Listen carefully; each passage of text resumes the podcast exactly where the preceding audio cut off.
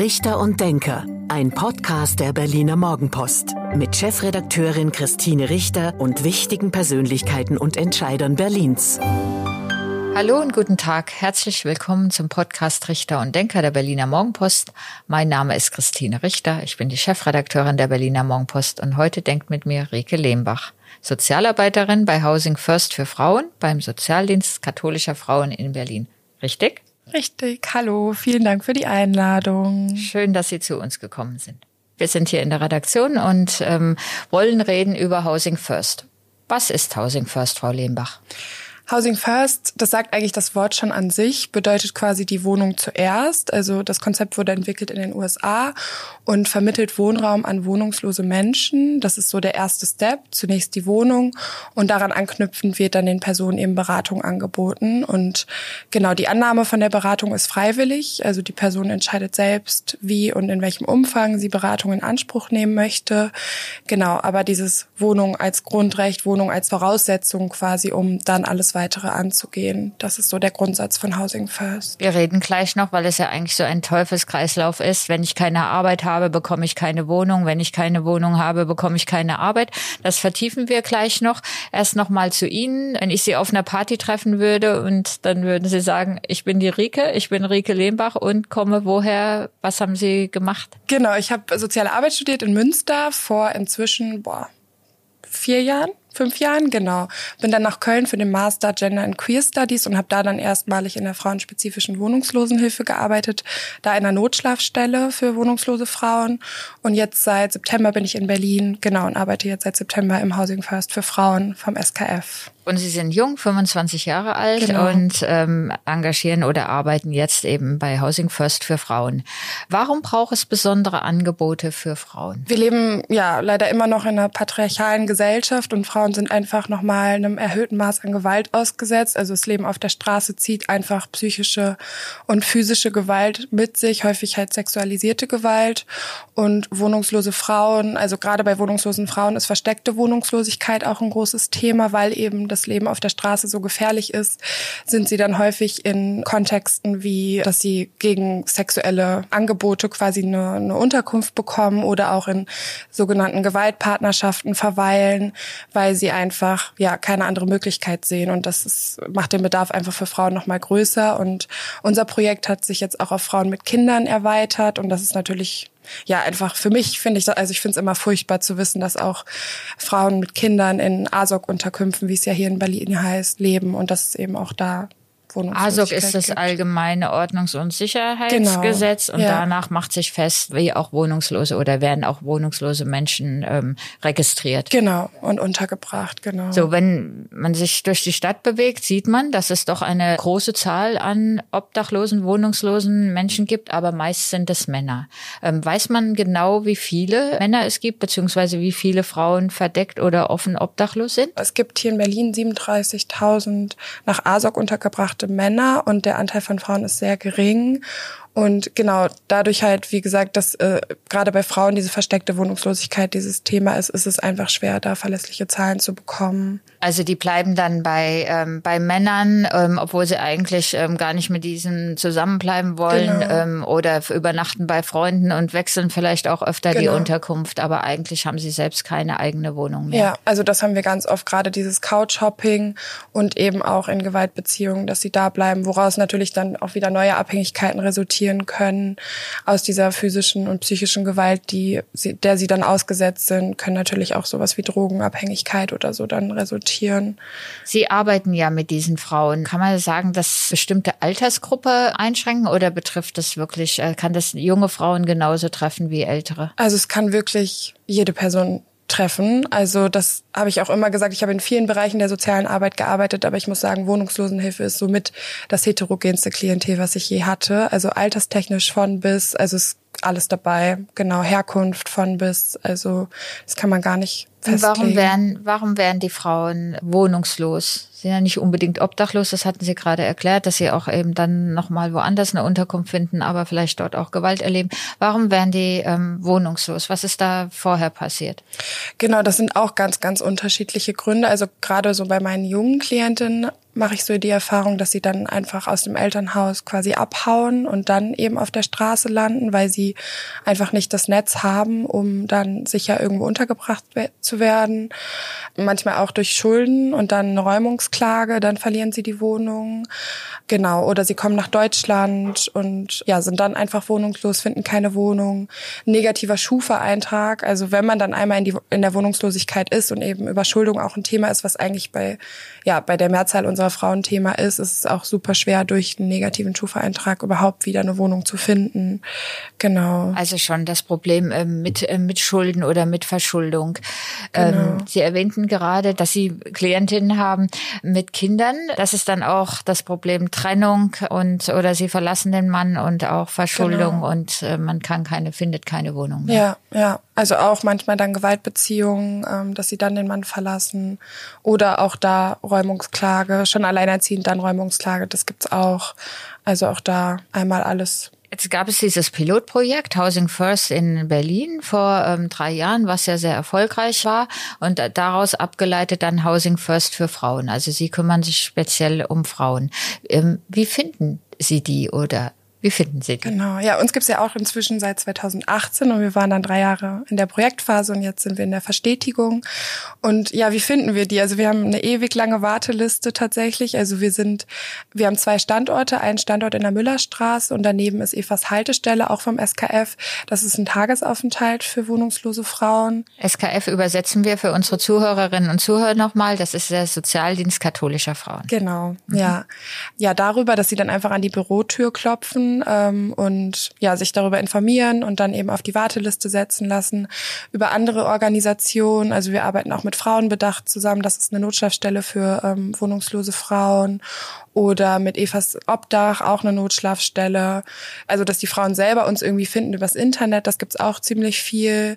Also die Frauen wollen schon von der Straße weg, die wollen ähm, wieder eine Wohnung bekommen, die wollen wieder ja ähm, ein Dach über den Kopf haben, eine Wohnung finden und ähm, suchen dann bei ihnen Hilfe. Genau, also so Eigenmotivation ja, sag ich mal, muss irgendwo schon ein bisschen gegeben sein, weil natürlich auch Unterlagen zusammengesucht werden müssen, um in die Wohnung zu kommen und solche Sachen. Also die Frau muss schon irgendwie in der Lage sein, ähm, ja, zumindest Termine irgendwie einzuhalten und mit Unterstützung von uns eben auch Anträge zu stellen und solche Dinge. Gibt es darüber hinaus Voraussetzungen? Also das Drogen- und das Alkoholproblem ist ein Problem bei vielen obdachlosen Menschen. Müssen die clean sein, bevor sie von Ihnen Unterstützung bekommen? Nee, genau. Und das macht Housing First eben auch so besonders. Also es gibt keine Vorbedingungen, um ins Projekt aufgenommen zu werden.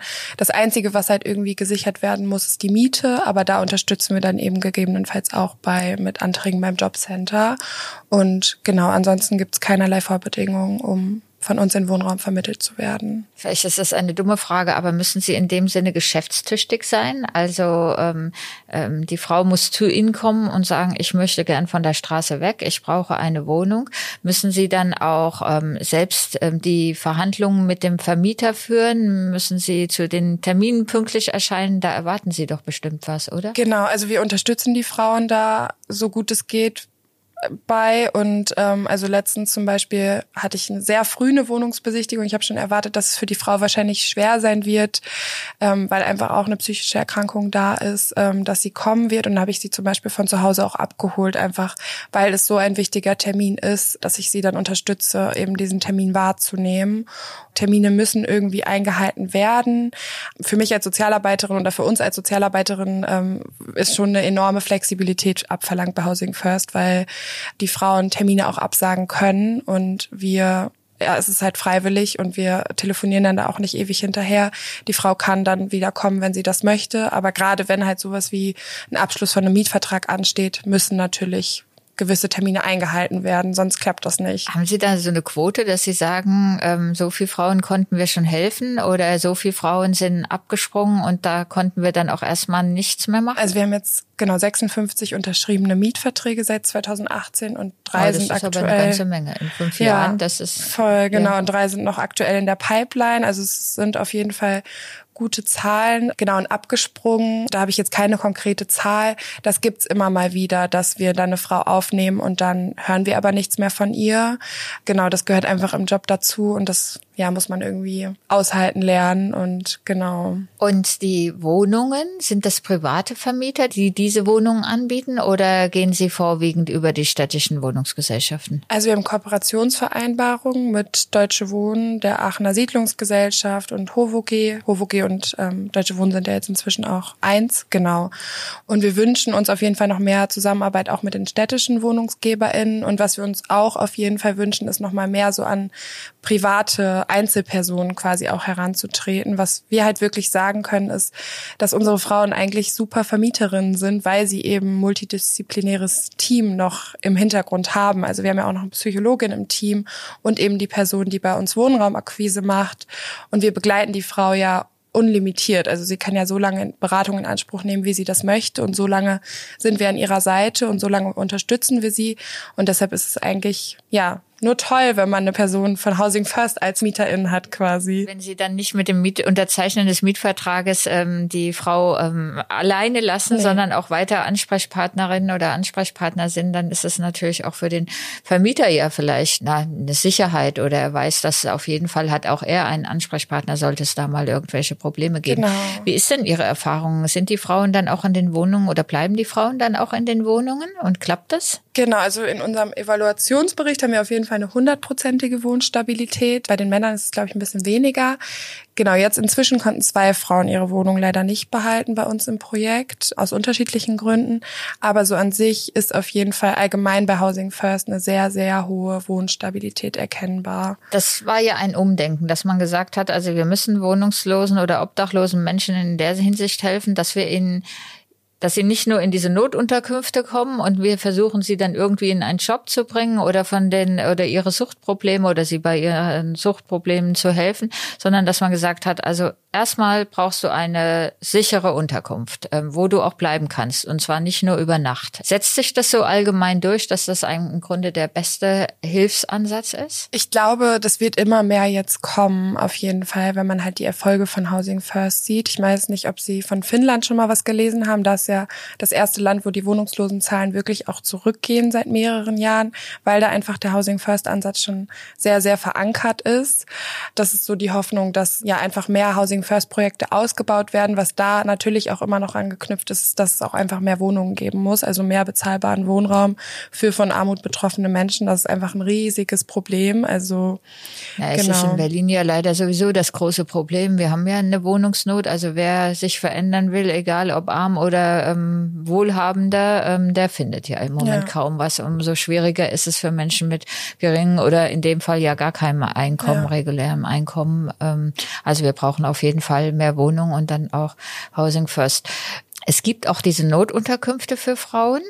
Da haben Sie, wissen Sie besser als ich, die Erfahrung gemacht, dass Frauen eher nicht in diese allgemeinen Notunterkünfte oder in diese größeren gehen wollen. Warum nicht? Genau, also es gibt auf jeden Fall ja in meinen Augen viel zu wenig frauenspezifische Notunterkünfte und in den ja gemischten Unterkünften quasi für alle Geschlechter, sag ich jetzt mal, ist einfach auch die Gefahr von Gewalt betroffen zu sein sehr sehr groß. Also da passiert auch sehr viel, passieren auch viele sexualisierte Übergriffe und ähm, genau das macht es einfach ja bedrohlich und gefährlich für die betroffenen Frauen. Also in Berlin haben wir jetzt glaube ich fünf ähm, Notfall nicht Notfallunterkünfte, wie heißt es? Notunterkünfte. Ähm, Notunterkünfte, genau. Sie sagen aber noch anders. Sie sagen Not, Schlaf Notschlafstellen. Notschlafstellen, genau. genau. Das äh, war doch das Wort, was mir vorhin auffiel. Ähm, das ist natürlich ähm, eigentlich verschwindend gering. Oder ja. reicht es dann doch für, reicht es dann in Berlin? Nee, in meinen Augen ist es verschwindend gering, auf jeden Fall. Also so frauenspezifische Angebote müssen da noch weiter ausgebaut werden, was Not Schlafstellen angeht, auf jeden Fall. Dann kommt die Frau zu Ihnen. Sie helfen Ihnen bei der Wohnungssuche. Der Mietvertrag wird unterschrieben. Sie sagten, Sie begleiten dann weiter. Wie ist da, können Sie vielleicht Beispiele erzählen, wie Sie den Frauen dann geholfen haben? Ja, genau. Also wir ja, begleiten ja quasi dann wirklich ein Leben lang. Also ich habe auch eine Klientin, die war die erste Klientin, die über Housing First für Frauen eine Wohnung gefunden hat, 2018. Und ich ja, sehe sie immer noch regelmäßig. Und ähm, genau, wir begleiten bei ja, bürokratischen Angelegenheiten natürlich, also also Jobcenter-Angelegenheiten oder Grundsicherungsangelegenheiten, aber auch sowas wie im Kiez irgendwie andocken, den Kiez kennenlernen, was gibt es für Angebote, Beratung im gesundheitlichen Bereich, also wenn jetzt irgendwie eine Pflegestufe, so ist zum Beispiel bei ihr der Fall, beantragt werden muss oder ja, die Person irgendwie einen Klinikaufenthalt anstrebt. All solche Sachen begleiten wir. Also das Beratungsangebot ist sehr, sehr, sehr, sehr breit gefächert und wir ja, arbeiten auch mit verschiedenen Beratungsstellen zusammen, also Schuldnerinnenberatung, ähm, psychologische Beratung, Genau. Finden die Frauen dann auch ähm, ausgehend von der Wohnung dann auch wieder einen Job? Kommen die wieder in Jobs? Genau, das ist ganz, ganz unterschiedlich tatsächlich. Also das auf jeden Fall, das gibt's. Ja, einige sind aber einfach, also man merkt auch einfach, wie das Leben auf der Straße beziehungsweise in Obdachlosigkeit, Wohnungslosigkeit einfach auch wirklich die Gesundheit zeichnet, also auch den Körper. Und viele Frauen sind einfach wirklich ja erkrankt, so also auch körperlich erkrankt, aber natürlich auch psychische Erkrankungen spielen eine Rolle. Also genau, das ist ganz unterschiedlich, ob Frauen dann wieder in Arbeit finden oder nicht. Aber ich habe auch eine Frau, die in ihrer Obdachlosigkeit beziehungsweise Wohnungslosigkeit gearbeitet hat. Also ach so, die obdachlos war und trotzdem einen Job hatte. Genau. Und, ähm, ja. Und aber nicht nicht mehr den nicht den Weg zurückgefunden hat. Doch durch Doch, uns jetzt schon durch, hat sie jetzt durch, eine Wohnung bekommen. Schon. Ja. Sie erwähnten die Kinder. Was machen die Kinder in der Zeit, wenn die Mütter wohnungslos sind? Genau, es gibt auch ASOC-Einrichtungen für Familien tatsächlich. Genau, ich habe auch eine wohnungslose Mutter, die versteckt wohnungslos ist. Also die wohnt bei einer Bekannten. Da ist das Kind dann natürlich bei ihr. Dann ja, habe ich auch eine Mutter, wo die Kinder ihr dann aufgrund der Wohnungslosigkeit entnommen wurden. Die leben jetzt in einer Jugendhilfeeinrichtung mhm. und werden dann aber rückgeführt, wenn sie eine Wohnung wieder findet. Also auch das ist ganz unterschiedlich. Einer ihrer Ansätze ist ja auch, die Frauen selbst zu ermächtigen. Also sie helfen, sie unterstützen, aber sie wollen ja auch, dass diese Frauen eben wieder viele Sachen selbst erledigen können. Erzählen Sie doch mal, wie Sie da genau vorgehen. Genau, ich also bei dieser Selbstermächtigung, dass sich die ZuhörerInnen das vielleicht auch so ein bisschen besser vorstellen können. Ich nutze immer ganz gern so den Weg, ähm, äh, das Bild der Wegbegleiterin, also dass wir die Frauen quasi so auf ihrem ganzen Weg dann begleiten und die Frauen selber entscheiden, welchen Weg sie gehen und wir halt mal Richtungen aufzeigen, aber letztendlich gehen die Frauen den Weg eben alleine und das nehme ich auch so in meiner Arbeit immer mit. Also ich setze Impulse für die Frauen und die Frau entscheidet letztendlich selbst, was sie möchte.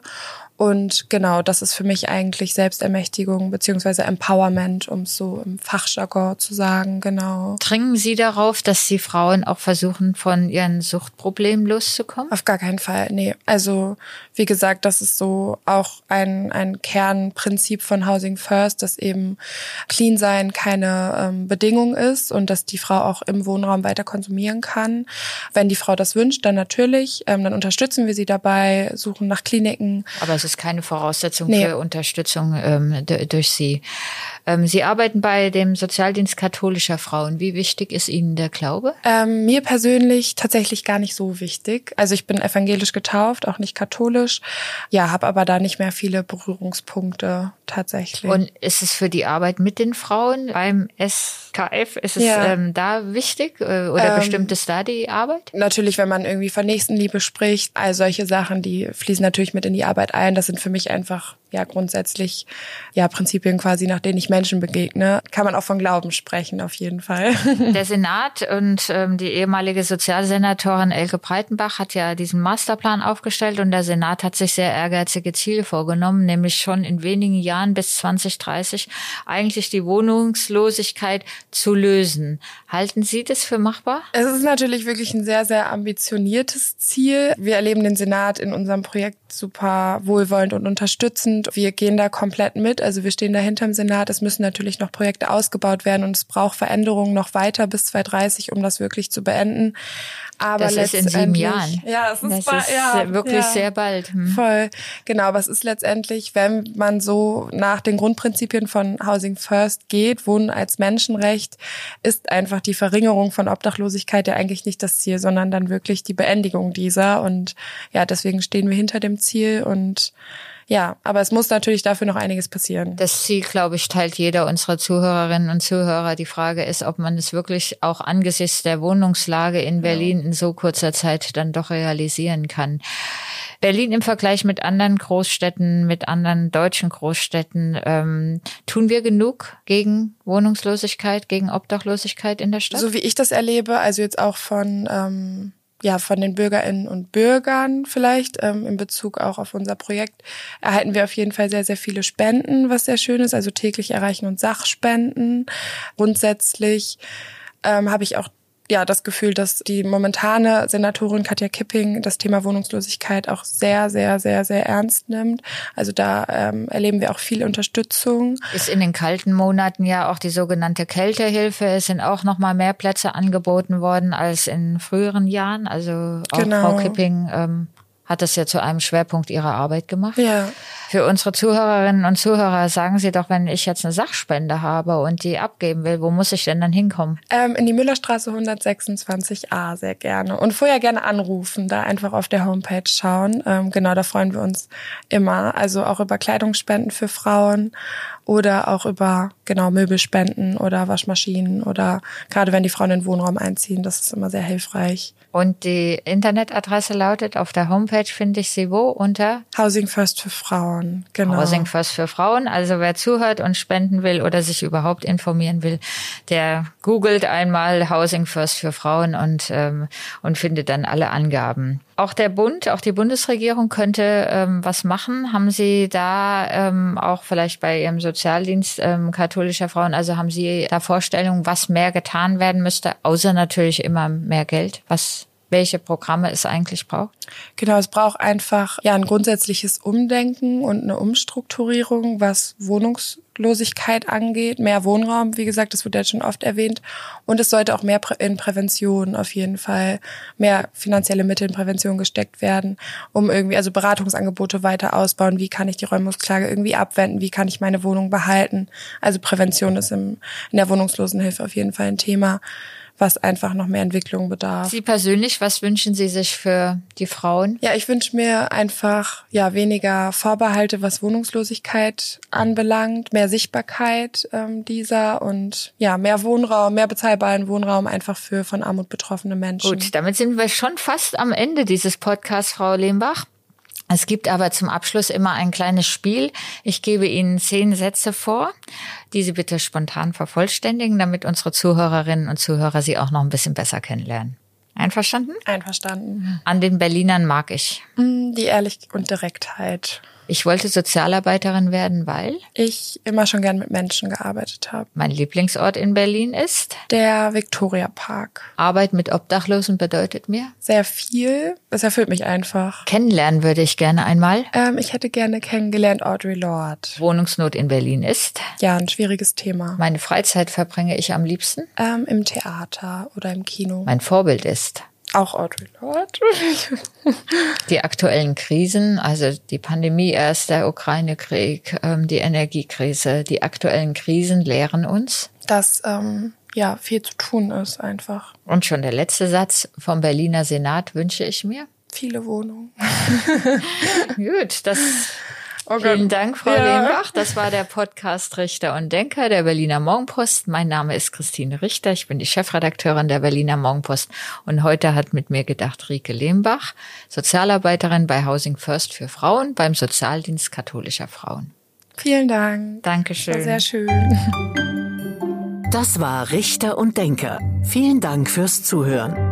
Schalten Sie nächste Woche wieder ein zu einer neuen Folge mit Berliner Morgenpost-Chefredakteurin Christine Richter.